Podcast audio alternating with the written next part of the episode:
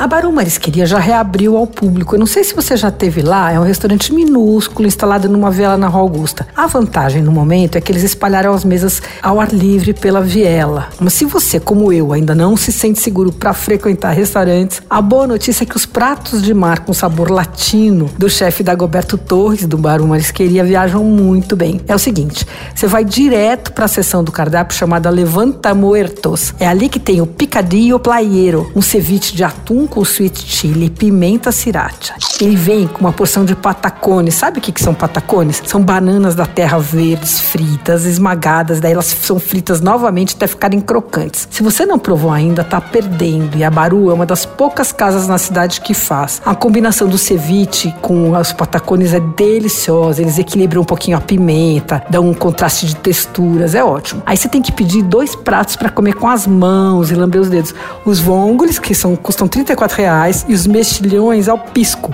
que vem num molho picante de tomate com pisco e leite de coco. O acompanhamento desses são arepas, aqueles pãezinhos de milho achatados e fritos. Ah, tem também camarones al rio, R$ reais. Eles vêm inteiros, os camarões grandes, fritos com casca na manteiga de alho, com um vinhozinho branco, assim, nossa, é imperdível, viu? E se tiver barriga de atum grelhada na chapa no dia que você for pedir, nem pense em dispensar. Não é sempre que tem, e por falta de barriga mesmo, né? Você imagina a proporção. Um atum de 100 quilos tem mais ou menos um quilo de barriga só. Ou seja, é raro caro.